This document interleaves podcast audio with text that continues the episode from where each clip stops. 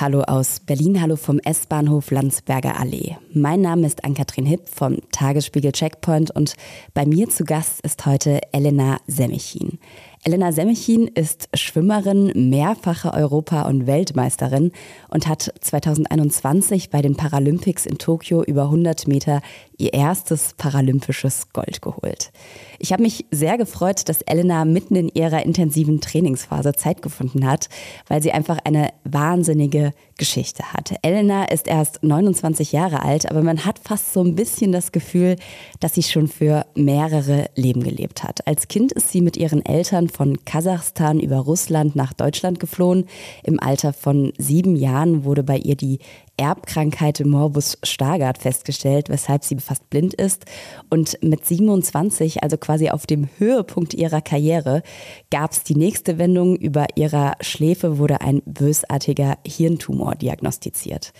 Elena, und das ist extrem beeindruckend, hat ihr ganzes Leben lang immer weitergemacht, immer weiter gekämpft, ihren Optimismus nie verloren und vor allem immer wieder großartige Leistungen gebracht. Um nur ein Beispiel zu nennen, selbst während ihrer Chemotherapie hat sie sich bei der Para-WM auf Madeira Silber gesichert. Wie sie all das geschafft hat, wie es ihr heute geht, welche Ziele noch auf ihrer Bucketlist stehen und was sie sich für den Parasport wünscht, darüber reden wir bei einer Runde Berlin. Los geht's. Eine Runde Berlin, der Ringbahn-Podcast vom Tagesspiegel Checkpoint.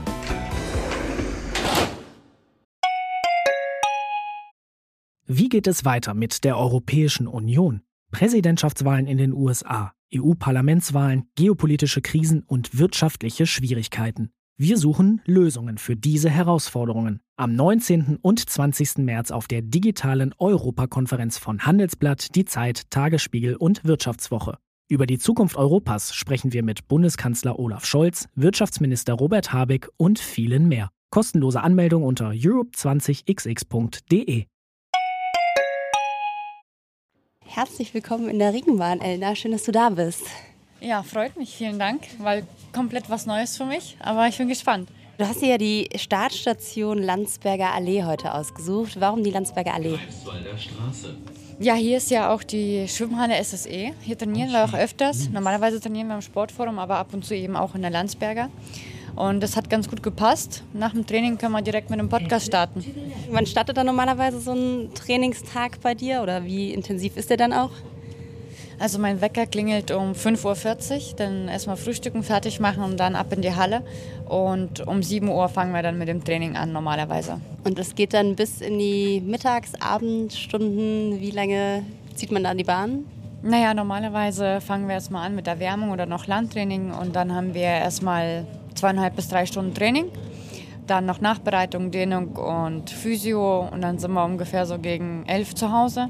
Dann Mittagessen. Ich schlafe meistens dann auch, bin immer so fertig. ich kann mir das erlauben.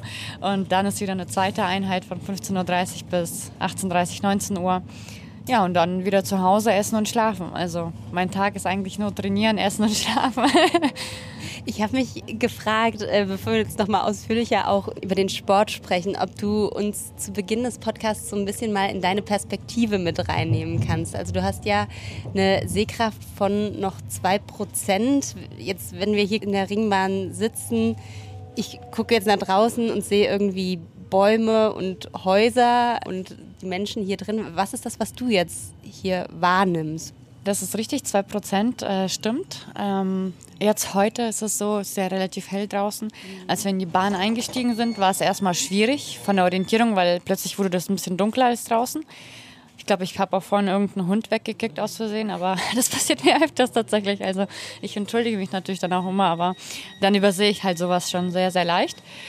Wenn ich jetzt hier rausgucke, kann ich natürlich schon Gebäude sehen oder dass Autos vorbeifahren oder dass Menschen rumstehen, aber jetzt eben keine Details. Also ich könnte jetzt keine Mimik erkennen, ob mich jetzt genau jemand anguckt oder ob wir jetzt angestarrt werden. Das kann ich jetzt nicht sagen. Aber ansonsten halt noch ein bisschen Farben. Mhm. Und halt sonst, wenn gute Kontraste, halt dann eben auch ein bisschen Umrisse. Das heißt, der Sommer ist im Zweifel immer ein bisschen besser als der Winter, weil da einfach mehr Kontraste da sind tatsächlich? Nee, ganz im Gegenteil. Ah, okay. Winter ist für mich vom Sehen her viel besser, weil es eben nicht diese Lichtunterschiede gibt. Und wenn die Sonne ein bisschen weniger ist, ist es für mich einfacher zum Schauen. Tatsächlich. Ich bin ein bisschen lichtempfindlich auch. Ja. Und ähm, wenn es so grau ist, ist eigentlich genau mein Wetter, weil dann ist es für mich am angenehmsten. Na gut, da hast du ja in Berlin äh, keine schlechten Karten, weil in Berlin ist es hier relativ Das oft ist tatsächlich mit ein grau. Grund, warum ich in Berlin lebe, ja.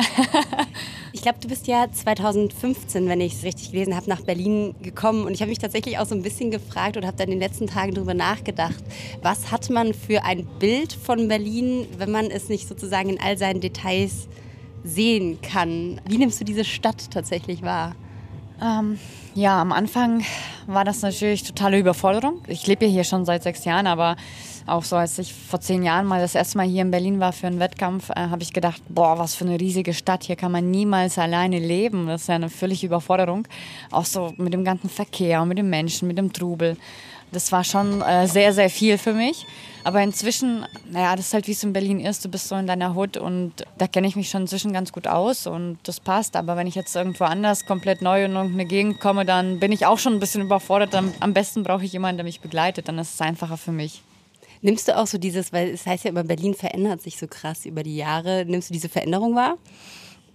Also teilweise schon auch, aber ich muss sagen, aufgrund meines Sportlerlebens bin ich sehr, sehr viel unterwegs und kriege das halt immer so sprunghaft mit. Also das heißt, wenn ich jetzt nach vier, fünf Wochen nach Hause komme und denke mir, boah, krass, die ganzen Läden sind ja weg, was ist denn hier passiert? Hier ist noch komplett neu aufgebaut oder krass, ein neues Gebäude. Das merkt man auf jeden Fall schon auch, ja. Wenn wir mal über deine sportliche Karriere sprechen, du hast ja ungefähr schon alles erreicht, was man irgendwie erreichen kann. Du bist mehrfache Europa- und Weltmeisterin, du hast paralympisches Gold gewonnen, du hast diverse Weltrekorde im Schwimmen aufgestellt, du warst schon Parasportlerin des Jahres, Berliner Sportlerin des Jahres, bist vom? Bundespräsidenten mit dem silbernen, ja, ich höre gar nicht auf, äh, mit dem silbernen Lorbeerblatt ausgezeichnet worden. Meine Frage ist, wie bist du da gelandet, wo du heute bist? Naja, ähm, man könnte meinen, ich bin so sportbegeistert, aber es ist gar nicht so tatsächlich. Ich bin auch überhaupt nicht wirklich gerne im Wasser, muss ich gestehen. Aber damals, ich habe mit 13 Jahren erst schwimmen gelernt, also relativ spät. Ich glaube, was mich damals so angetrieben hat, äh, überhaupt leistungsmäßig Sport zu treiben, war diese Challenge zu einerseits. Zu einer Seite wollte ich einfach wahrscheinlich auch aufgrund meiner ganzen Geschichte mit der Unterdrückung von Sehbehinderung und auch aus dem Land, wo ich herkomme, glaube ich, war so ganz viel in mir aufgestaut, dass ich eben zeigen wollte, ich kann was. Ne? Ich kann was und ich möchte das beweisen, ich möchte das jedem zeigen. Und Schwimmen war damals für mich wie so eine Chance, wie so ein Tor in die Welt, was zu erreichen, was zu sehen, die Welt zu sehen, irgendwie an mir selber zu arbeiten. Und da habe ich mich einfach so fest dran geklammert und jetzt bin ich hier und du hast die Liste vorgelesen und da doch einiges passiert jetzt seit dem Zeitpunkt. Ich glaube, es war ein ziemlicher Zufall dann auch mit dem Schwimmen. Ne? Ich, dein damaliger Freizeitbeauftragter im Internat hat, äh, glaube ich, verschiedene Sachen mit dir ausprobiert und dann ist es irgendwie das Schwimmen geworden, was ja interessant ist, wenn du eigentlich sagst, du magst weder Sport noch das Wasser. Ja, ja, genau. Wir hatten damals mit Sportabzeichen angefangen und da war eben auch Schwimmen dabei und dann haben wir festgestellt, dass man ja überhaupt nicht schwimmen. Und dann hat er gesagt, ja, das ist nicht schlimm, 50 Meter darfst dich ja nur nicht festhalten. Und dann habe ich es halt mit Hundepaddeln irgendwie geschafft und dann haben wir gesagt, komm, wir müssen ja Schwimmen beibringen, es geht ja so nicht weiter. Ja, und jetzt äh, sitze ich hier und kann das relativ gut, würde ich sagen, ja. Weil du gerade schon äh, deine Herkunft angesprochen hast. Du kommst ja aus Kasachstan, bist in einem kleinen Dorf geboren. Ich habe keine Ahnung, ob ich es so richtig ausspreche. Ja, probier's mal. Genau da. Also bist, glaube ich, mit sieben Jahren haben deine Eltern das Land ja verlassen. Hast du denn tatsächlich noch Erinnerungen an deine, ich weiß gar nicht, ist es für dich Heimat? Oh ja, sehr gut sogar, weil meine Eltern sind jetzt vor ein paar Jahren äh, wieder zurück ausgewandert. In dasselbe Dorf, wo wir herkommen, ähm, war für uns auch alle eine Überraschung, dass sie da nochmal sich das antun wollen. Aber gut, sie haben sich dazu entschieden und dadurch habe ich jetzt natürlich mehr Kontakt zu der Heimat. Ich besuche sie dort, solange ich kann, dann mache ich das, aber es ist halt als Sportlerin sehr wenig Zeit und es ist sehr eingeschränkt.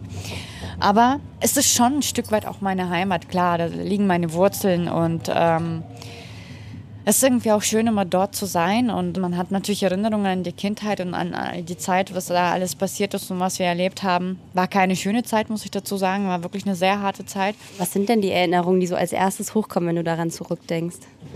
Naja, so ein ganz einfaches Leben, ne? ähm, auch Armut. Das war ja auch gerade diese Zeit nach dem Zerfall der Sowjetunion. Das heißt, wir hatten dort wirklich ähm, überhaupt keine Möglichkeiten, Arbeitslosigkeit, Kriminalität und all das. Das hat man natürlich als Kind sehr gespürt, wenn man dann halt in die Schule musste und es gab eben halt nichts zum Frühstücken und das hat sich dann halt auch über eine längere Phase gezogen, bis dann eben die Eltern gesagt haben, okay, jetzt müssen wir was machen, jetzt müssen wir hier weg.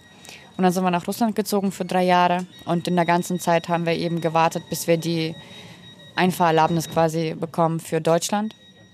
Und das sind halt so die Erinnerungen. Aber ich habe auch viele schöne, zum Beispiel diese freie Kindheit, dass man eben äh, noch draußen spielen konnte, dass man ja auf der Straße groß geworden ist und eben nicht am iPad oder am Handy, ja. Und das sind halt natürlich auch eine schöne Landschaft, schöne Natur. Und natürlich die Erziehung war da damals ganz anders, klar. Streng? Oder, ja, oder ja, sehr streng. sehr streng und eigentlich auch äh, nicht wirklich viel Zeit für uns Kinder, weil die Eltern haben gearbeitet und wir waren so mehr oder weniger auf uns selber gestellt waren schon Methoden ein bisschen strenger als jetzt hier zu der Zeit. Im Leistungssport geht es ja auch sehr, sehr viel um Disziplin. Kommt da die Disziplin her? Kann ich mir schon gut vorstellen, ja, dass einen früher ja auch einiges ja, an Verantwortung quasi übertragen wurden. Das heißt, wir mussten uns selber auch um die Tiere, ums Feld, um alles kümmern. Und ähm, das ist halt jetzt auch teilweise jetzt so. Aber ich denke, die Disziplin und der Ehrgeiz ist bei mir eher weniger aus der Kindheit, sondern ich würde mal sagen, das hat einfach die ganze Zeit über geprägt. Also auch dann der Umzug nach Deutschland, die Sehbehinderung, ja, und all diese Herausforderungen einfach. Ich glaube, die Frankfurter Allgemeine Rundschau war das. Die haben im vergangenen Jahr ein Porträt über dich geschrieben gehabt und da haben sie geschrieben, Elena Semmichin musste immer kämpfen, um die zu werden, die sie heute ist. Ja, naja, ich habe schon sehr viel dafür gekämpft. Klar, von so ganz einfach ging das nicht. Aber das kam ja alles so mit der Zeit und so langsam Stück für Stück habe ich mich da hochgekämpft. Ich meine, ich bin ja auch schon ein alter Hase, wenn man das so sagen darf. Ich meine, ich bin jetzt 29, gehöre mit zu den Älteren und wenn man überlegt, dass mein erster Wettkampf 2011 war, ja, da war jetzt auch ein bisschen Weg dazwischen. Was ist so das Alter tatsächlich? Wie lange gehen so die großen Schwimmerkarrieren? Es kommt darauf an, tatsächlich, aber ja, man kann schon bis Ende 30 schwimmen, aber es ist ja jetzt immer mehr im Kommen, dass man auch umso älter man wird, nochmal neu einsteigt, weil man einfach irgendwie jetzt viel bessere oder andere Trainingsmethoden hat. Deswegen kann man da schon relativ lange ausreizen. Hat sich da so viel geändert tatsächlich über die letzten Jahre? Ja, die Trainingsmethoden und die Wissenschaften, die haben da auf jeden Fall einiges äh, bewegt und äh, nochmal geändert. Und deswegen gibt es jetzt auch immer mehr ältere Sportler tatsächlich, die auch sehr erfolgreich sind. Wenn du das vergleichst mit der Zeit, wo du angefangen hast, was sind da so die krassesten Veränderungen, die man vielleicht irgendwie auch einem Otto Normalo, der das nicht so versteht und nicht in dieser Welt tief drin ist, erklären kann? Also was sich auf jeden Fall bei uns im Parasport geändert hat, ist einfach diese Dichte an Sportlern. Das wird halt immer größer und immer mehr und immer populärer und bekannter. Und da sehe ich mich ja so ein bisschen als Botschafterin, dass ich sage, ich möchte, dass der Parasport einfach präsenter ist in unserer Gesellschaft, weil Ganz lange war es ja auch so ganz äh, unbekannt und auch nicht so präsent. Und ähm, das ist sehr, sehr schade, finde ich tatsächlich, weil ich sehe mich ganz normal als Sportlerin, unabhängig davon, dass ich jetzt eine Behinderung habe oder nicht. Und wir trainieren genauso, oder ich spreche jetzt von mir, ich trainiere genauso viel wie auch Sportler ohne Behinderung. Und ähm, man sollte das auch dann eben so ansehen, ne? als normale Sportart, Sportler. Hast du das Gefühl, da hat sich was in den letzten Jahren getan dann auch? Genau, da ja. hat sich auf jeden Fall was getan und wir sind noch dran und äh, wir arbeiten noch dran. Und das Ziel ist natürlich, dass es immer besser wird, klar. Es ist noch nicht genug, aber es ist schon viel besser geworden. Naja, und in den äh, Trainingsmethoden hat sich natürlich auch einiges geändert. Man hat jetzt viel mehr wissenschaftliche Arbeiten dazu, dass man sagt, okay, wie kann man jetzt Höchstleistungen auch im späteren Alter erreichen? Nicht mit Doping natürlich, ne? das wollen wir natürlich immer vermeiden. Und der Kampf gegen Doping hat sich auch um einiges verbessert, aber da ist auch noch Luft nach oben. Ist das ein Thema bei euch gewesen irgendwann mal, Doping tatsächlich? Im Parasport weniger. Bei uns ist ja eigentlich das Dopingsystem die Klassifizierung weil da können sich auch einige Sportler, die vielleicht äh, nicht so die dolle Behinderung haben oder eine ganz andere oder auch gar keine, mit ein bisschen Übung, sage ich jetzt mal, reinschmuggeln in den Parasport. Das müsst du vielleicht einmal kurz für alle, die sich da nicht auskennen, erklären, dieses Klassifizierungssystem. Okay, ich versuche das am besten in meiner Klasse zu erklären, weil ich bin ja selber sehbehindert, wie gesagt, und bei uns Sehbehinderten gibt es drei Klassen.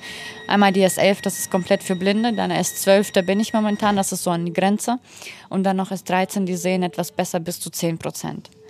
So, und dann hatten wir aber jetzt schon ein paar Mal so die Geschichten, dass auf einmal Sportler aufgetaucht sind aus dem Nichtbehindertenbereich und dann bei uns bei den großen Spielen oder kurz vor den Spielen aufgetreten sind. Waren extremst langsam. Also unauffällig und dann bei den großen Spielen irgendwie plötzlich einen rausgehauen und dann hat sich festgestellt, okay, die schwimmt aber zum Beispiel in Usbekistan auch schon bei den Nichtbehinderten und hat dort auch schon alle Rekorde aufgestellt und verdienen sich da halt kürzere Kohle, weil da kann man richtig gut Geld machen, gerade auch für den Osten, sage ich jetzt mal, relativ sehr viel Geld, die können dann davon gut leben und dann verschwinden sie einfach. Ja, sowas gibt es bei uns halt auch und das ist bei uns eher so das Dopingsystem. Mhm. Man muss ja sagen, es gibt ja auch immer wieder große Debatten generell, weil es natürlich auch wahnsinnig viel Ungerechtigkeit geben kann bei der Eigenklassifizierung sozusagen. Ich glaube, bei dir gab es ja da auch nochmal Debatten, wo letztlich dir vorgeworfen würde, du würdest nicht genug dich anstrengen, wenn du irgendwelche Tests machst und so weiter und so fort. Ja, das verläuft eigentlich immer relativ ätzend. Ich, ähm, so eine Klassifizierung, das ist halt nichts Angenehmes, weil da wird halt deine Behinderung nochmal extremst geprüft, um zu wissen, halt in welche Kategorie man dich einordnen soll. Und gerade halt bei uns, bei den Sehbehinderten, ist es halt eben so, dass eigentlich es keinen Sinn mehr gibt, 12 und 13 zu trennen, weil einfach die Grenzen da zu ziehen, halt, ist sehr, sehr schwammig. Deswegen sind eigentlich viele Sportler dafür, dass man die zusammenlegt, damit eben so ein Durcheinander nicht passiert wie bei mir, dass ich halt zwei Jahre dort schwimme in der 12 und dann zwei Jahre in der 13. Also ich bin eigentlich schon in jeder Klasse gut geschwommen, Medaillen geholt. Also für mich macht das eigentlich jetzt inzwischen keinen Unterschied mehr, in welcher Klasse ich starte. Elna, ich würde mit dir an der Stelle einmal, wir sind jetzt gerade Beuselstraße, ich würde mit dir einmal ein Spiel spielen, was wir hier immer haben bei mhm. äh, Eine Runde Berlin. Das heißt Eine Station, Entscheidungen. Es geht so, dass ich dir immer zwei Begriffe nenne und du musst dich für einen entscheiden. Du kannst entweder noch eine kurze Erklärung äh, dazu fügen oder kannst das auch alles kurz und schmerzlos abräumen. Ich würde einfach mal anfangen, okay? Okay, schieß los. Berlin Tag oder Nacht? Macht. Teufelsberg oder Berghain? Berghain. Stadt oder Land? Stadt. Landei oder Wasserratte? Landei. Die Schwimmerin hier bei uns. ähm, Sommer oder Winter? Sommer. Qualen oder Quallen? Qualen. Jogginghose oder Abendkleid? Jogginghose. Optimistin oder Realistin? Optimistin. Reden oder zuhören? Reden. Laut oder leise? Laut. Digital oder analog? Digital.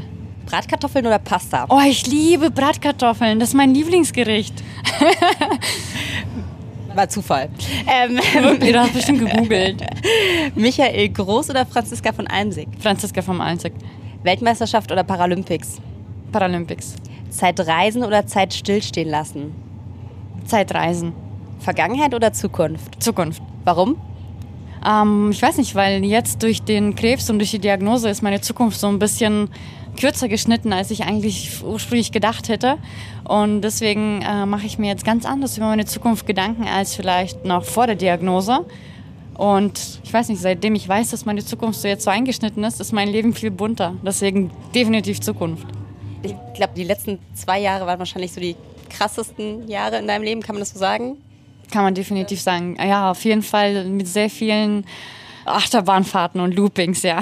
Achterbahn und Loopings. Ja, du hast äh, 2021 die Goldmedaille bei den Paralympics gewonnen, was so der krasseste Erfolg ist, den man halt haben kann ja. plötzlich. Und dann, ich glaube, zwei Monate später war es dann, dass die Diagnose Hirntumor dann tatsächlich Genau, also wir waren im September noch bei den Spielen und da hatte ich schon Symptome gemerkt, aber klar, wenn man so ein Ereignis hat, dann achtet man sehr wenig auf seinen Körper, sondern man ist einfach nur fokussiert, das Rennen gut bestmöglich zu schwimmen. Und dann, als ich nach Hause gekommen bin, ähm, einen Monat später kam dann, ich habe das wirklich nicht mehr ausgehalten. Ich hatte extreme Kopfschmerzen und ich war sehr viel unterwegs nach den Spielen, deswegen hatte ich keine Zeit zum Arzt zu gehen, was auch ein bisschen dämlich war. Freizeitmäßig ja. oder? Ja, ja, freizeitmäßig, ja. weil du musst dir überlegen, vier Jahre haben wir Zeit bis zu den nächsten Spielen und du bist eigentlich die ganze Zeit nur am Trainieren und rumreisen, also Trainingslager und Wettkämpfe, hast eigentlich überhaupt keine Zeit für deine Freizeit und Leben und nach den Spielen ist so der einzige Moment, wo du einfach mal das Schwimmen komplett vergessen kannst und einfach dein Leben genießen kannst und das wollte ich eben auch. Bis ich dann halt in Frankreich, da war ich gerade mit meinem Verlobten damals in Frankreich, so krasse Symptome bekommen habe, dass ich gedacht habe, ich muss nach Hause fliegen, da stimmt irgendwas nicht. Eigentlich bin ich nicht so ein Jammerlappen, aber die Schmerzen waren so unerträglich, dass ich gesagt habe, ich muss jetzt zum Arzt. Ich habe auch so ein bisschen koordinativ was gemerkt und dann wusste ich, da stimmt was nicht. Ja, und dann nach Hause angekommen, ähm, kann ich mich noch sehr gut an den Tag erinnern. Da waren wir gerade äh, unsere Eheringe aussuchen. Danach hatte ich meinen MRT-Termin. Ja, und dann äh, schon komisch, wenn der Arzt sich dann direkt reinruft und sagt, mit ihrem Kopf stimmt was nicht, wir müssen morgen nochmal eine äh, Untersuchung machen. Da war natürlich dann erstmal für mich, ja, ich glaube, das war der schlimmste Aufprall ever, dass ich so emotionsmäßig gefühlt hatte, weil nach den Spielen Goldmedaille, tolle Zeit, Hochzeitsvorbereitungen, Eheringe und dann kommst du zum Arzt und erfährst, du hast wahrscheinlich einen Tumor im Kopf. War schon krass. Zwei Wochen hat es gedauert, dann hattest du die definitive Diagnose und dann war aber auch klar, du musst relativ schnell operiert werden, ne? Genau, weil der musste eigentlich so schnell wie möglich raus, weil der war offensichtlich schon ein bisschen länger im Kopf da.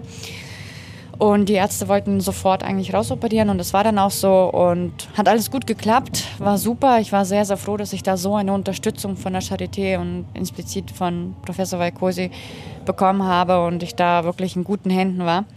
Der wurde relativ gut entfernt und dann ging auch die Nachbehandlung los. Ich hatte, war ein bisschen überrascht, dass ich erst sechs Wochen Bestrahlung hatte und dann noch ein Jahr Chemotherapie. Und die Chemo habe ich jetzt letzten Februar, Ende Februar beendet. Erfolgreich sozusagen. Ich weiß nicht, sagt man erfolgreich, aber zumindest. Zumindest habe ich sie abgeschlossen. Genau. Also man, man sagt ja, meine Diagnose, die kann man halt eben nicht heilen. Aber man kann die halt so ein bisschen dämmen. Und ich hoffe, dass der sich jetzt ein bisschen beruhigt hat und dass ich die nächsten 10, 15 Jahre noch entspannt leben kann, bis er wieder kommt. Das ist der Zeithorizont, den man schon quasi abschätzen kann, genau, sozusagen. Ja, genau. Mhm. Die Statistik und die Ärzte, die geben bei der Diagnose, bei dem Art des Tumores geben sie eben so 10 bis 15 Jahre, bis wieder ein Rezidiv kommt. Okay. Wenn ich mir das so vorstelle, das war ja, glaube ich, äh, du hattest das auch mal äh, in einem anderen Gespräch gesagt, relativ krass, weil du auch bevor die Operation dann tatsächlich stattgefunden hast, nicht so richtig wusstest, wie gut verläuft die. Also es ist ja zum Glück alles irgendwie bestmöglich quasi verlaufen. Ähm, aber ich glaube, es war ja insofern ein bisschen tricky, weil der Tumor tatsächlich über der Augenbraue gesessen hat und relativ nah dran war am Sprachzentrum, aber auch am Persönlichkeits- oder Motivationszentrum. Deshalb war zum einen nicht klar, geht da alles sozusagen gut und zum zweiten wachst du eigentlich als der Mensch wieder auf, der du vorher warst, ne?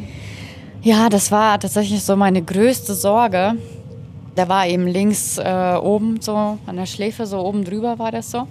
Und äh, da waren eben diese Zentren dran und die Ärzte haben gesagt, das könnte passieren, ne, wenn man da rankommt, dass dann eben welche ja, Fehlfunktionen erscheinen.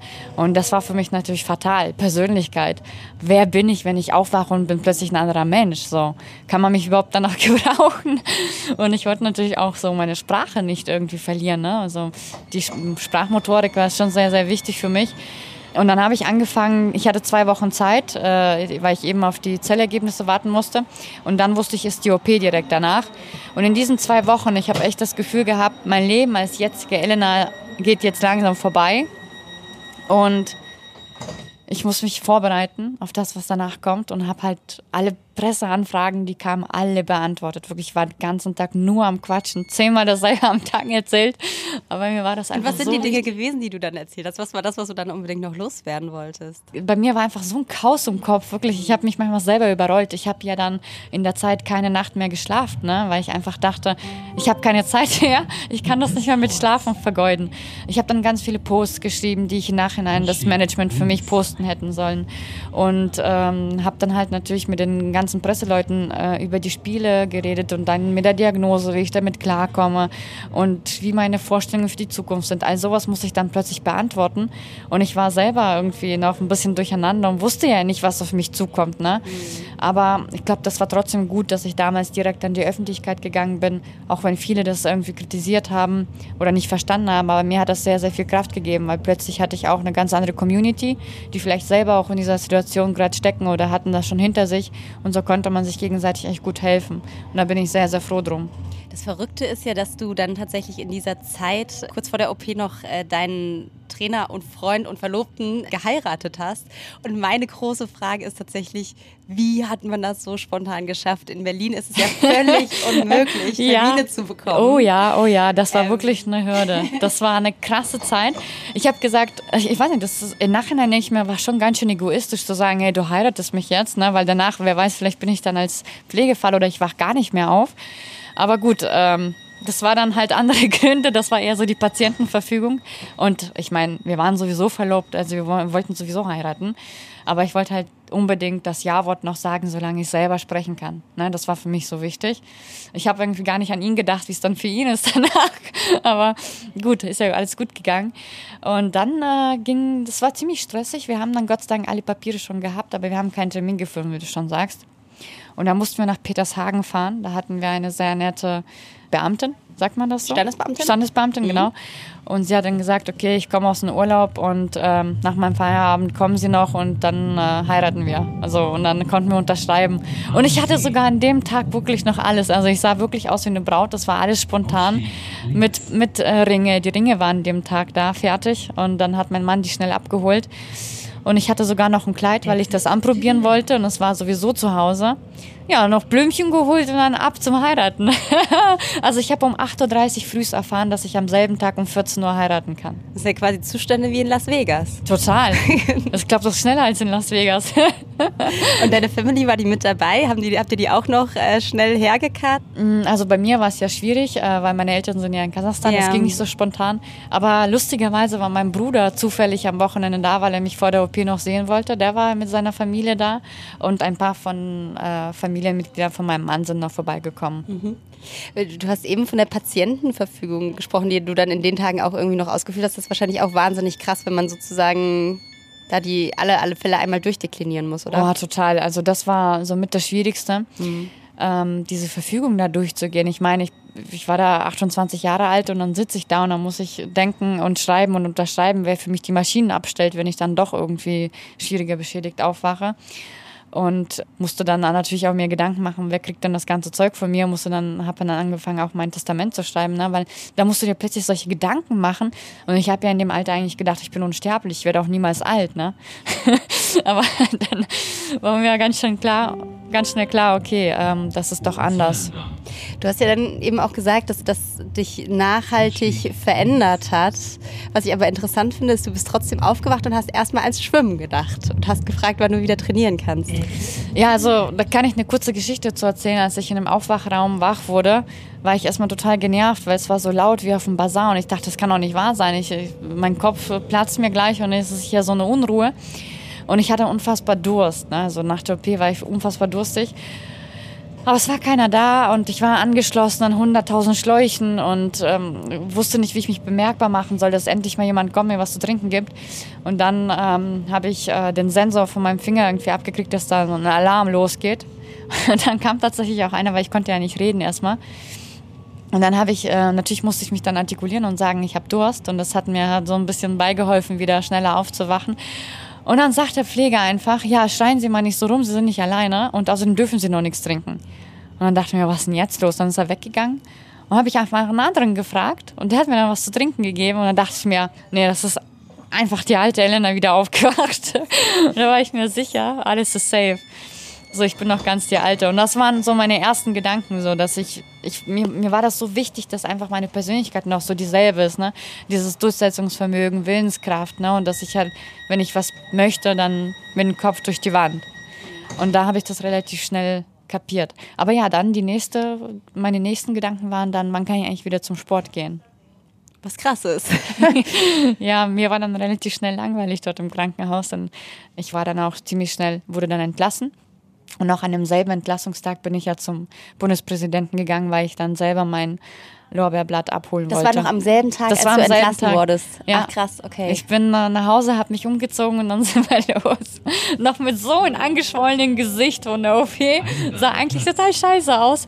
Aber ich wollte unbedingt selber mein Lorbeerblatt abholen, weil das ist so mit die einzige Würdigung, die man hier als Sportler hat in Deutschland, was ich sehr, sehr schade finde. Ist es in anderen Ländern anders? Gibt es da tatsächlich größere ja, Würdigungen? da gibt es größere Empfänge. Da wird auch der Präsident persönlich äh, gratuliert und begrüßt und macht dann eine Feier und Würdigung und Ehrung. Das ist in manchen anderen Ländern schon, ja, ich würde mal sagen, besser und ja, größer organisiert und gewertschätzt. Und bei diesem Empfang, war das dann mit anderen Sportlerinnen und Sportlern dann tatsächlich auch oder war das ja. Äh, so, ja, okay. Da waren alle Sportler, nicht behindert, behindert Paralympics, Olympics und alle, die quasi eine Medaille geholt haben, wurden dort persönlich von dem Bundespräsidenten quasi kurz äh, Händedruck, dann die Übergabe von den Lorbeerblättern und ein Foto. und das Foto steht heute wo? Hängt es irgendwo? Nee. Nee? Nee.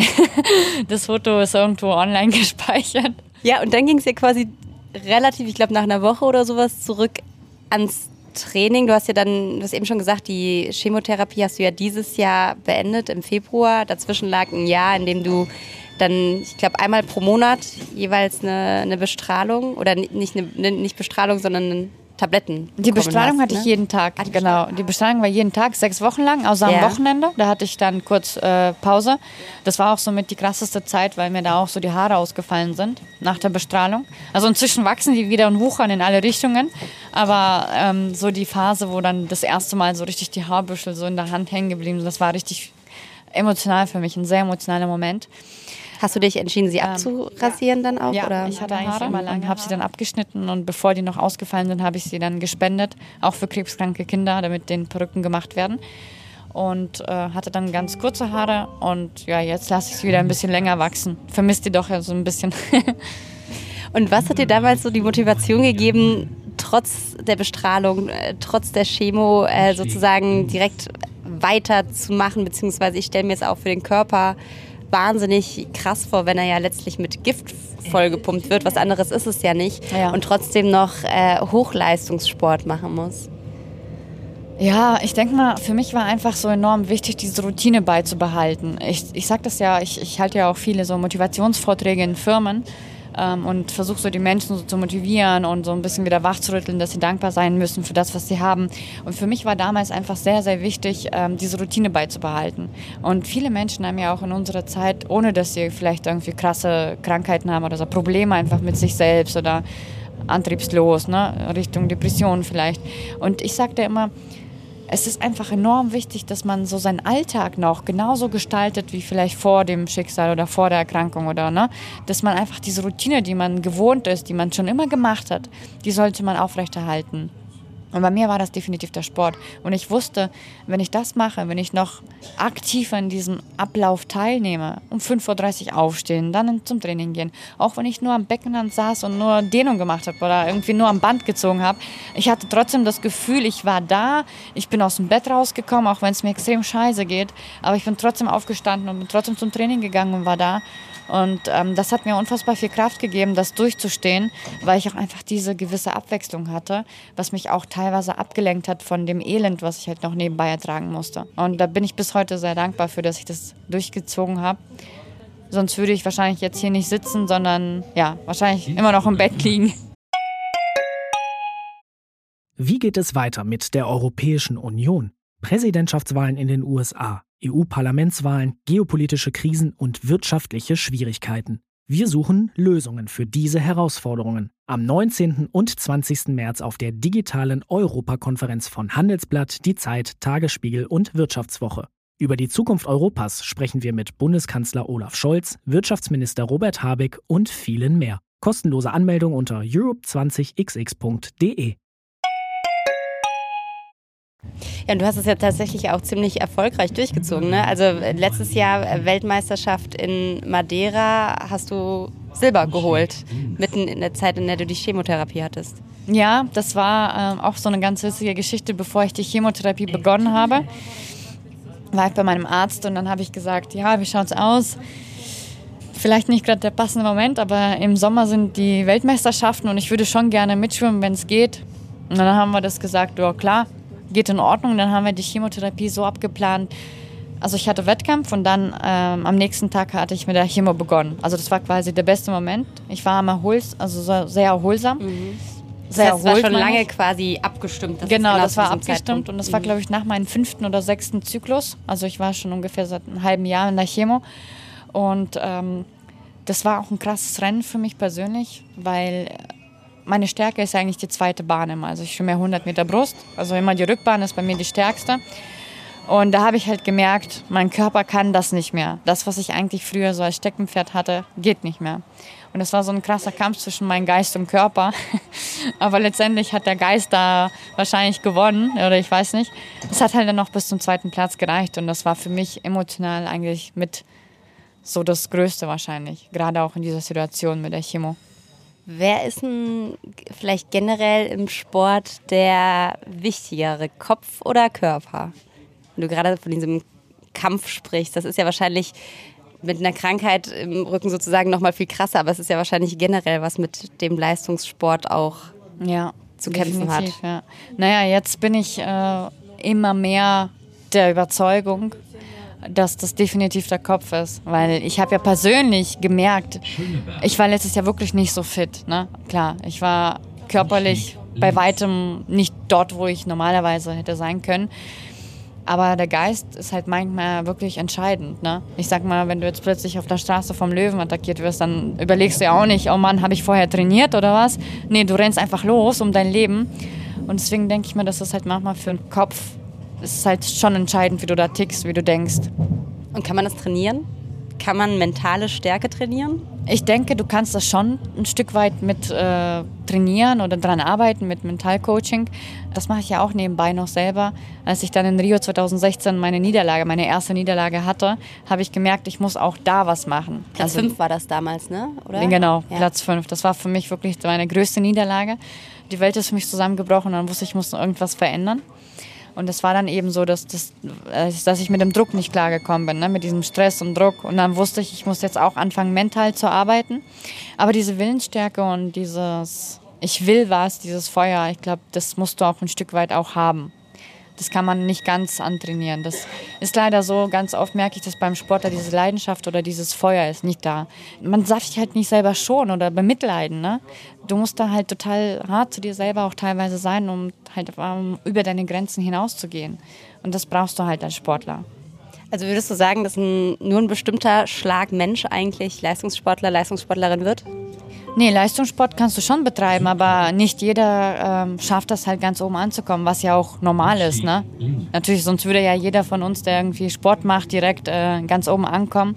Aber ich denke, da sind schon wichtige Eigenschaften, die man als äh, Profisportler haben muss, wenn man wirklich oben ankommen möchte. Und wenn du sagst, du hast dann nach deiner Niederlage in Rio mentales Training angefangen, was, wie genau funktioniert das?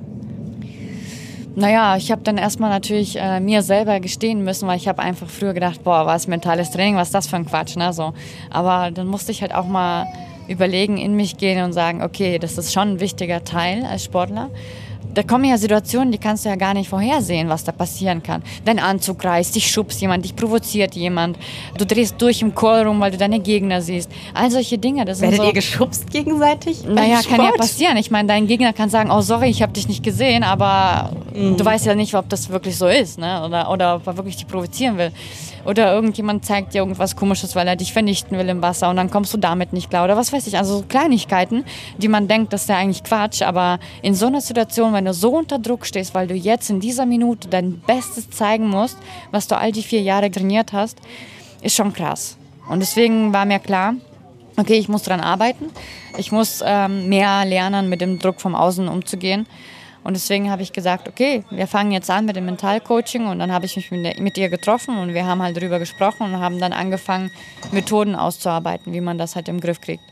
Kannst du uns eine verraten? Also viel autogenes Training, um halt sich zur Ruhe zu finden wieder, weil das hat sich natürlich nicht verbessert in, in den Laufe der Jahre, ganz im Gegenteil. Der Stress und der Druck wird ja immer größer von außen, je bekannter du bist oder je erfolgreicher du bist. Ne? Das kannst du ja nicht verändern. Du kannst ja nicht anderen Menschen sagen, wie sie mit dir umzugehen haben. Du kannst nur selber was an dir verändern. Und das muss man auch erstmal verstehen. Und dann haben wir halt eben angefangen, auch ähm, zum Beispiel, was kann ich in Situationen machen, wenn mich jemand unfassbar unter Druck setzt? Ne? Dann was, was, was mache ich denn dagegen? Ja, und dann gibt es verschiedene Methoden, was du machen kannst und äh, sei das dann kurz in sich gehen und kurz nochmal zurückdenken, was hast du bisher geschafft, lohnt sich das überhaupt? Also verschiedene Techniken, die dich dann halt einfach wieder beruhigen und zu dir bringen quasi, dass du dann eben nicht durchdrehst. Und es hat dann sozusagen in Tokio dann auch für Gold gereicht. Ja, genau. Das war, wie gesagt, die dritten Spiele. Dann hat es endlich geklappt. Das war ja ganz lang mein einziges Ziel, was mir noch gefehlt hatte. Und äh, Tokio war auch nicht perfekt an dem Tag. Ich bin angereist und hatte einen Riss in meiner Hüfte. Das ist kurz in der Vorbereitung passiert. Aber da bin ich eben nicht durchgedreht. Wäre das noch ein paar Jahre früher passiert, wo ich eben nicht so mental an mir gearbeitet habe, wäre ich wahrscheinlich durchgedreht. Aber so bei den Spielen in Tokio war ich relativ entspannt, weil ich wusste, ich habe trainiert, ich habe hart trainiert und ähm, ich habe nicht trainiert, dass am Tag X alles perfekt läuft und ich gut bin, sondern ich habe trainiert, dass auch an einem Scheißtag das Rennen relativ gut sein könnte. Und das hat mir diese Zuversicht gegeben, ich könnte auch so gewinnen. Und war es ein guter oder war es ein Scheißtag? Es war ein Scheißtag, wie gesagt. Ich hatte, meine Hüfte hat geschmerzt. Ich konnte drei Wochen vor dem Rennen keinen Brustbeinschlag machen. Ich konnte keine Sprünge machen. Ich war eigentlich schlecht vorbereitet. Also schlecht vorbereitet in den letzten drei Wochen, weil ich einfach aufgrund des Risses nichts machen konnte. Wie war der Moment, in dem du realisiert hast, dass du es geschafft hast? Kommst du an und, weiß ich nicht, guckst dich um, ist jemand links, rechts oder wie, wie funktioniert ja, das, das ist eine sehr gute Frage, weil stell dir mal vor, ich schlag an, ich habe gar keine Ahnung, welche ich bin, weil ich kann ja nicht auf die Tafel gucken. Ne? Ja. Alle anderen Sportler schlagen an, drehen sich um und feiern sich das Leben so oder sind halt eben traurig, je nachdem. Und bei mir, ich schlag halt an und denke mir, okay, cool, wir sind jetzt zuerst angekommen. Und in Tokio war es ja so, dass wir keine Zuschauer hatten aufgrund von Covid. Ja. Und da hatte ich mit meinem Trainer ein Pfeifsignal ausgemacht. Und er hat dann auch gepfiffen und ich habe es dann auch gehört, aber ich habe es noch nicht zu 100% geglaubt. Ich dachte, vielleicht ist er aufgeregt und hat es vergessen, habe mich erstmal nicht gefreut. Und dann habe ich es äh, in der Durchsage gehört, dass ich gewonnen habe und dann auch ein Volunteer hat es mir dann gesagt und dann habe ich es gerafft. Aber Übrigens, du, du hast gewonnen. Ja, genau. so ungefähr. Das, war, ich doch mal. das ist so unangenehm, wenn man da ankommt ne, und eigentlich die, alle Leute freuen sich und feiern und du stehst so da, hä, was ist passiert? Wer hat gewonnen? Und dann irgendwann checkst du es dann und freust dich halt im Nachhinein. Aber das ist schade, da müssen wir uns noch was überlegen, dass das irgendwie, dass das noch irgendwie eher bekannt gegeben wird, wenn er direkt gewonnen hat. Da ne? gibt ja mhm. irgendwie Techniken. War das denn ein Wehmutstropfen tatsächlich, dass keine Zuschauerinnen und Zuschauer dabei waren in Tokio? Oder wie war das generell dann mit diesen Covid-Spielen, ja. die da oh, stattgefunden das haben? Das war total schade. Also wie gesagt, hätte ja, das waren die dritten Spiele und ähm, wenn die Tribüne voll ist und du rausgehst und die ganzen Leute einfach ausrasten, ja. Die ganze Halle bebt und du stehst da und weißt, du musst jetzt hier in dieser Minute, in diesem Moment alles vergessen, ausblenden und dein Bestes geben. Und ähm, dieses Geschrei von draußen, das beflügelt. Manche stresst das, aber mich beflügelt das. Und es war so, so schade, dass in Tokio die Bühnen, die Tribünen einfach leer waren. Ich habe eigentlich nur meine Mannschaft gehört. Wenigstens etwas, das war, war schon auch gut, aber ja, das war schon schade, wirklich. Und wir hatten auch total strenge Bedingungen im Dorf. Wir mussten jeden Tag Corona-Test machen. Ich hatte jeden Tag Panik, dass ich Covid habe und in Quarantäne muss. Äh, da waren die Japaner schon sehr, sehr streng. Habt ihr von dem Land überhaupt irgendwas mitbekommen? Nee, wir durften ja teilweise das Apartment nicht wirklich verlassen, nur zum Essen. Und selbst beim Essen hatte jeder so seine eigene Kabine, wo er essen konnte. Mit so Glasscheiben. Du warst abgetrennt. Also wir waren dann zum Beispiel zusammen essen an einem langen Tisch, aber wir hatten überall so Glas, äh, Panzerglas. Also so quasi ja, um und dann rum. wolltest du dich mit deinem Partner gegenüber unterhalten, aber er hat dich einfach nicht gehört, weil das einfach halt ist nicht durchdringbar war. Das war echt heftig. Das war wahrscheinlich aber auch nochmal eine zusätzliche Belastung, oder? Wenn man da die ganze Zeit auch noch mit drüber nachdenken musste. Ja, ja, definitiv. Also diese Corona-Sache und dann hast du erfahren, der hat jetzt Covid, der ist positiv. Und denkst dir, oh Gott, hatte ich mit dem Kontakt? Muss ich jetzt aufpassen? Und dann hattest du jedes Mal ähm, Angst, da diesen Test früh zu machen und Fieber messen. Und das mussten wir jeden Tag machen. Das war schon war schon heftig. Aber im Training hattet ihr da keine Einschränkungen durch Corona oder wie war das? Nee, Training war eigentlich ganz normal wie immer. Also wir hatten alle unsere Slots, wann wir zum Training fahren konnten und dann war das alles gut organisiert, das hat gepasst. Wenn wir jetzt den Blick in die nächsten Wochen, Monate, Jahre werfen. Es sind ja wieder einige große Veranstaltungen, die anstehen, große sportliche Veranstaltungen von der deutschen Meisterschaft über die WM, die in Manchester. Manchester stattfindet, genau, ich glaube Juli ist das, ne? Mhm. Ähm, nächstes Jahr dann die Paralympics in Paris, wo du dann sozusagen als Titelverteidigerin antrittst. Was sind so die Next Steps, die Ziele, die Dinge, die, die auf deinem Plan stehen? Naja, also generell gesagt bin ich jetzt schon relativ entspannt, weil dadurch, dass ich ja jetzt klingt jetzt so ein bisschen arrogant, aber ich habe ja jetzt eigentlich alles gewonnen, was man als Sportler gewinnt. Also Rente ab morgen. Genau. Deswegen habe ich da jetzt überhaupt keinen Stress oder Druck von außen, weil ich jemandem was beweisen muss oder so. Aber ich freue mich einfach, dass ähm, ich jetzt nach der Chemo einfach wieder ähm, ausprobieren kann. Wie weit kann ich jetzt nochmal mit meinem Körper gehen? Und kann ich das vielleicht nochmal bestätigen? Oder kann ich vielleicht noch mich selber übertreffen und noch besser werden? Also das interessiert mich einfach selber. Und deswegen bin ich da schon sehr, sehr gespannt. Und ähm, ich weiß nicht, was ich selber von mir erwarten soll, weil manchmal ist mein Körper so unberechenbar, weil mein Geist manchmal, ich bin ein bisschen größenwahnsinnig manchmal. von daher freue ich mich natürlich über gute Ergebnisse und mein Ziel ist immer gute Ergebnisse. Sonst würde ich nicht zum Training gehen jeden Tag und nicht aufstehen. Deswegen, na klar, ich möchte die Beste sein und es wäre natürlich geil, wenn ich in Paris nächstes Jahr meinen Titel verteidigen könnte, würde. Ich würde alles dafür geben, auf jeden Fall trainieren und was dann rauskommt, werden wir sehen. Was würdest du denn sagen, wie ist gerade sozusagen dein aktueller äh, körperlicher Stand? Auf wie viel Prozent bist du? Ich glaube, du kommst ja gerade auch aus dem äh, Höhentrainingslager in der Sierra Nevada Nevada, in ja. Spanien. Genau. Ja, wir waren jetzt vier Wochen äh, dort oben auf 2300 Meter und haben dort trainiert. Normalerweise bin ich schon höher erfahren, habe das jetzt schon über zehn Mal gemacht. Aber dieses Mal war es schon echt ähm, heftig, so nach der Chemo. Das war das erste Mal, dass ich überhaupt in der Höhe war. Ich würde sagen, dass ich bin jetzt ungefähr so bei 80 Prozent mhm. ähm, im Training. Und mein aktueller Trainingszustand, ich weiß es nicht. Ich hoffe gut. Und äh, ja, die Wettkämpfe stehen ja an und äh, ich bin sehr gespannt. Äh, als Generalprobe haben wir dann die deutschen Meisterschaften vor der WM.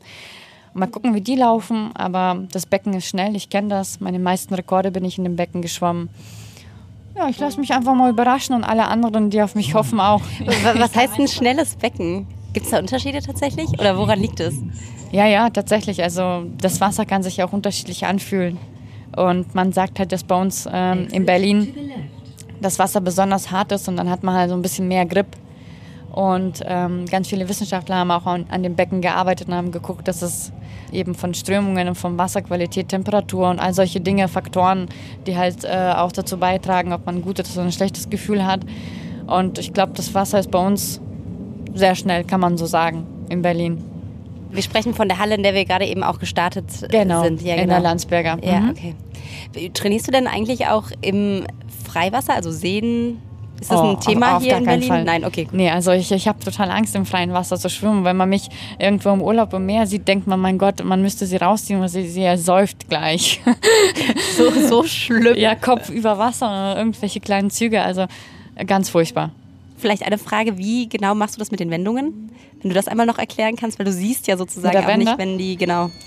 Ja, das ist tatsächlich ein bisschen schwierig. Ähm, ich zähle, ich bin ja Brustschwimmerin, ich zähle mhm. meine Züge und dann weiß ich ungefähr, wo ich bin. Aber das ist eigentlich keine Garantie, dass es auch eins zu eins aufgeht. Ich sehe die Wand ungefähr so einen Meter, bevor sie kommt. Und dann muss ich halt ganz schnell reagieren und hoffen, ähm, dass ich die noch gut erwische. Und dann sage ich immer nach der Wende, wenn die gut geklappt hat, okay, jetzt geht mein Rennen erst los. Du hast ja gesagt, dass du durch den Krebs dann auch irgendwie noch mal so ein bisschen das Gefühl hast, ich lebe jetzt, ich habe kein später mehr, auch wenn du jetzt diesen Zeithorizont irgendwie mit diesen Jahren hast, bevor da vielleicht noch mal was wiederkommt. Gibt es Dinge, die unbedingt auf deiner Bucketliste stehen?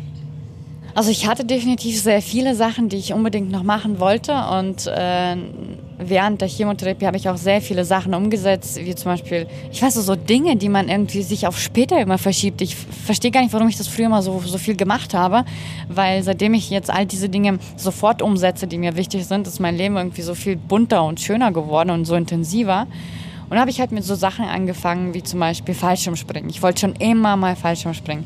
Und habe ich es immer weggeschoben, weggeschoben. Und jetzt habe ich es halt endlich mal gemacht. Und das war so ein cooles Gefühl, so ein Reset einfach, wo man einfach sich komplett, ich glaube, ich habe alles aus mir rausgeschrieben, was so ging. Das war sehr befreiend. Ähm, ja, oder hast du das viel gemacht oder wo hast du das Ich habe es in Berlin gemacht, genau. Das heißt, hast du dann von oben eigentlich, konntest du da irgendwas wahrnehmen oder war das Nee, gar nicht. Es war einfach nur Fall, fall einfach raus. Ne? Und wenn du da aufklatscht, egal, fall jetzt einfach so. Das heißt, du hast auch gar nicht gemerkt, wann der, oder konntest grob erahnen, wann der Boden näher kommt? Ja, das ist schwierig, das einzuschätzen von der Distanz her, wie weit der Boden noch weg war. Also für mich war der freie Fall quasi sehr, sehr lange. Länger als schlecht bei Normalsehen, ja. Mhm. Ja, oder halt so Sachen wie zum Beispiel ähm, Tauchschein. Ich weiß, ich habe Angst vor Wasser so im Meer, aber ich wollte halt schon immer sehen, was da unten so passiert. Das habe ich dann mal gemacht und das war echt super inspirierend für mich auch mal so die Fische unter Wasser zu sehen, so riesengroße. Ne?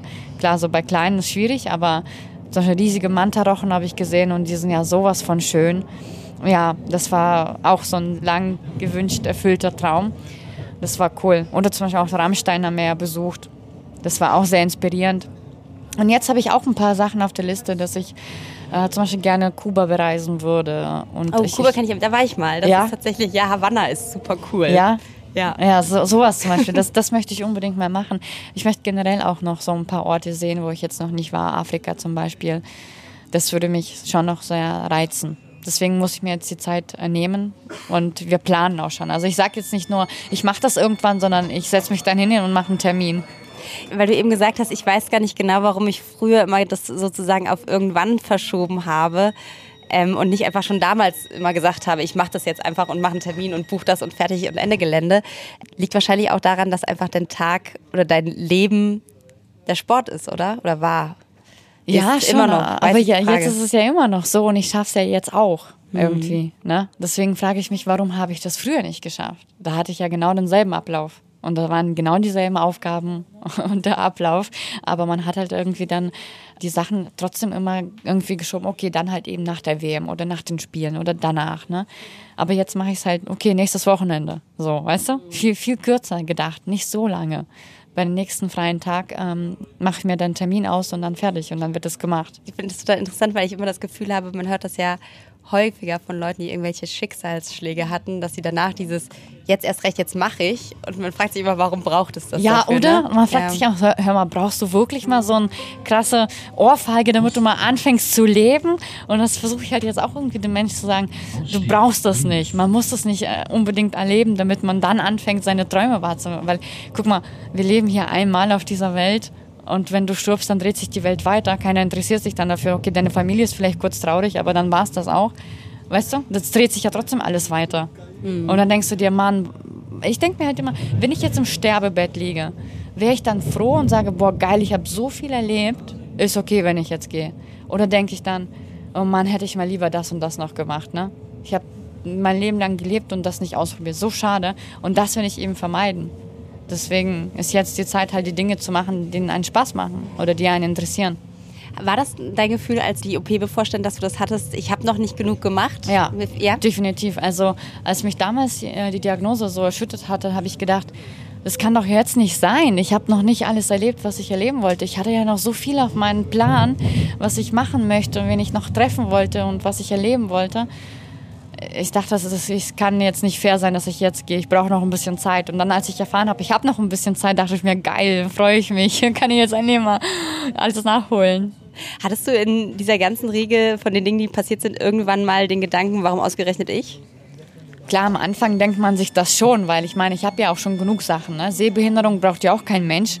Da habe ich auch ganz lange mit mir gehadert und habe das auch ganz lange versucht zu verstecken oder zu überspielen, was total sinnlos ist. Ähm, und dann also halt so tun, als hättest du. Ja, ja, genau. Gerade so in der Pubertät, wo die Welt ja sowieso so wunderschön ist. Da habe ich dann auch versucht, irgendwie das so zu verstecken oder zu kaschieren, weißt du? Weil man halt so sein wollte wie alle anderen.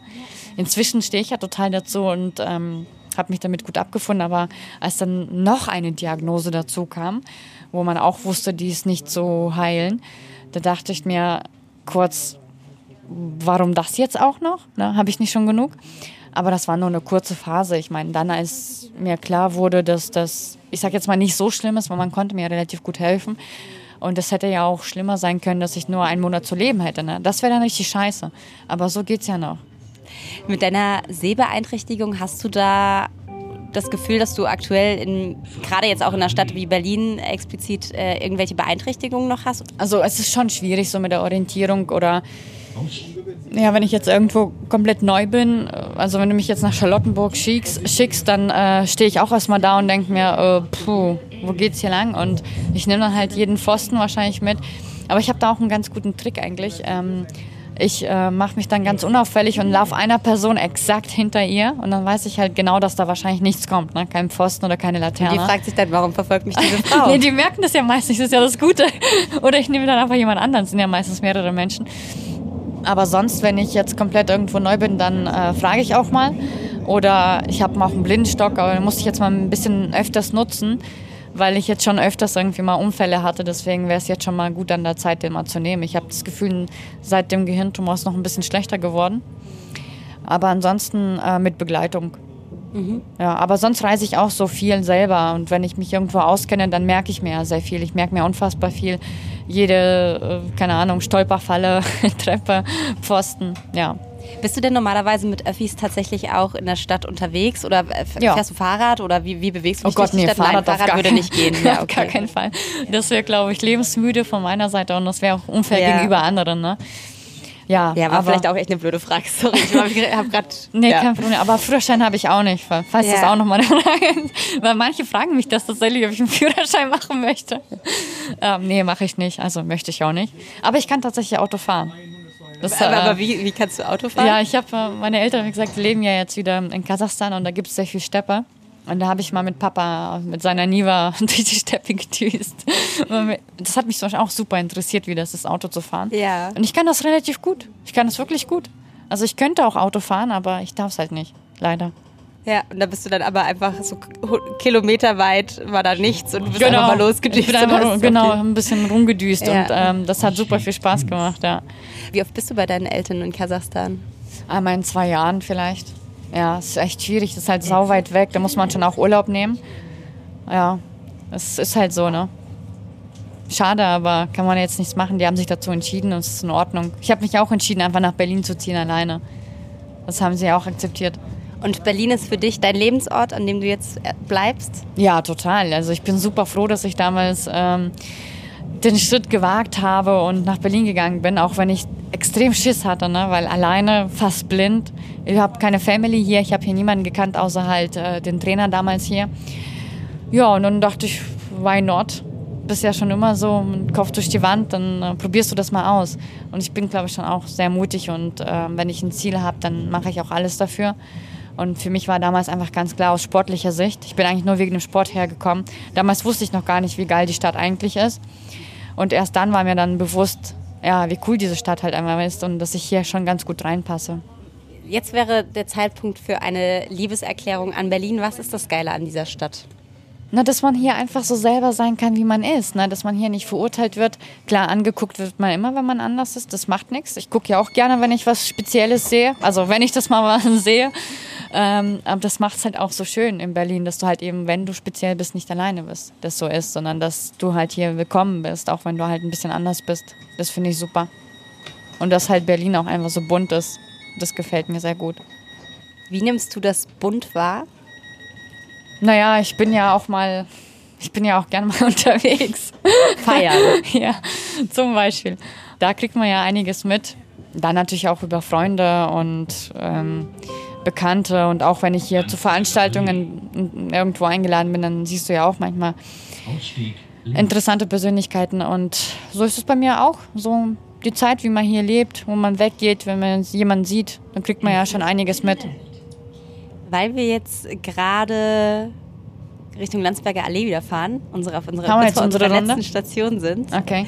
Ein ganz anderes Thema, aber es würde mich interessieren, was du dazu denkst. Ähm, Paralympics und Olympische Spiele zu vereinen, ist ja immer wieder eine Debatte, darüber zu sprechen, ob man aus den Spielen eins macht, einfach auch um zu sagen, dann ist auch die komplette Aufmerksamkeit auf beidem. Was, was, hältst du von dieser Idee? Also ich verstehe den Gedanken, das ist gar nicht mal äh, so verkehrt, aber ich glaube, das ist einfach äh, nicht umsetzbar, das zu vereinen. Weißt du wie? Weil das würde einfach den Rahmen sprengen.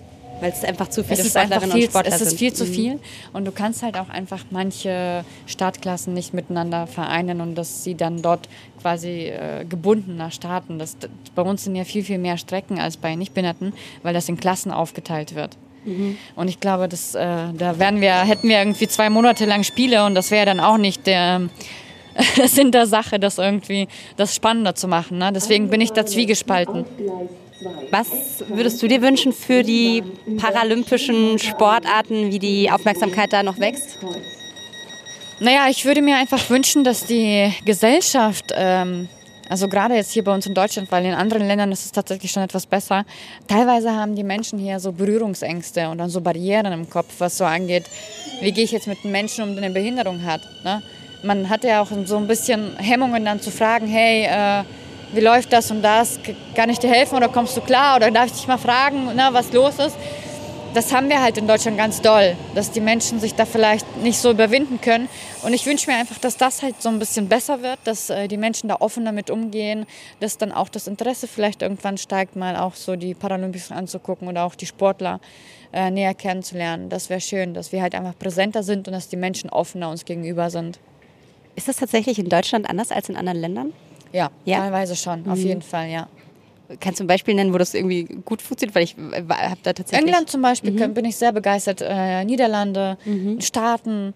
Also gibt schon einiges, wo das irgendwie schon fast normal ist, ne, dass man dann halt als Mensch mit einer Behinderung da durch die Gegend zieht ne, und die Menschen sind halt total offen und helfen und fragen, hey, na, alles klar, soll ich dir helfen oder so. Ja. Also das geht total alles viel einfacher als hier, weil hier manchmal wird man ja irgendwie noch angepöbelt, wenn man nach Hilfe fragt, ne? Teilweise.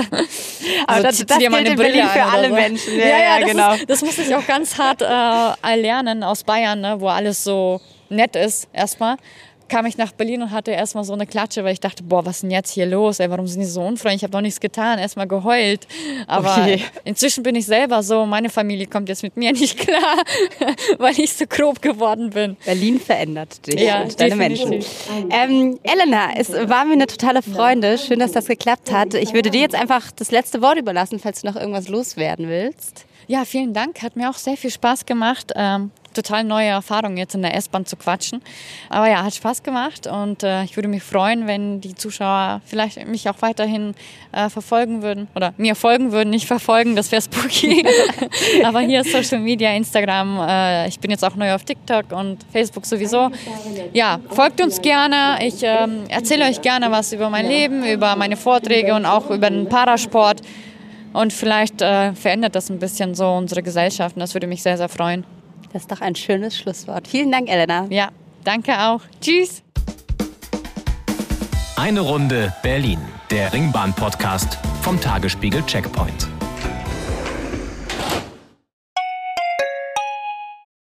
Wie geht es weiter mit der Europäischen Union? Präsidentschaftswahlen in den USA, EU-Parlamentswahlen, geopolitische Krisen und wirtschaftliche Schwierigkeiten. Wir suchen Lösungen für diese Herausforderungen. Am 19. und 20. März auf der digitalen Europakonferenz von Handelsblatt, Die Zeit, Tagesspiegel und Wirtschaftswoche. Über die Zukunft Europas sprechen wir mit Bundeskanzler Olaf Scholz, Wirtschaftsminister Robert Habeck und vielen mehr. Kostenlose Anmeldung unter europe20xx.de.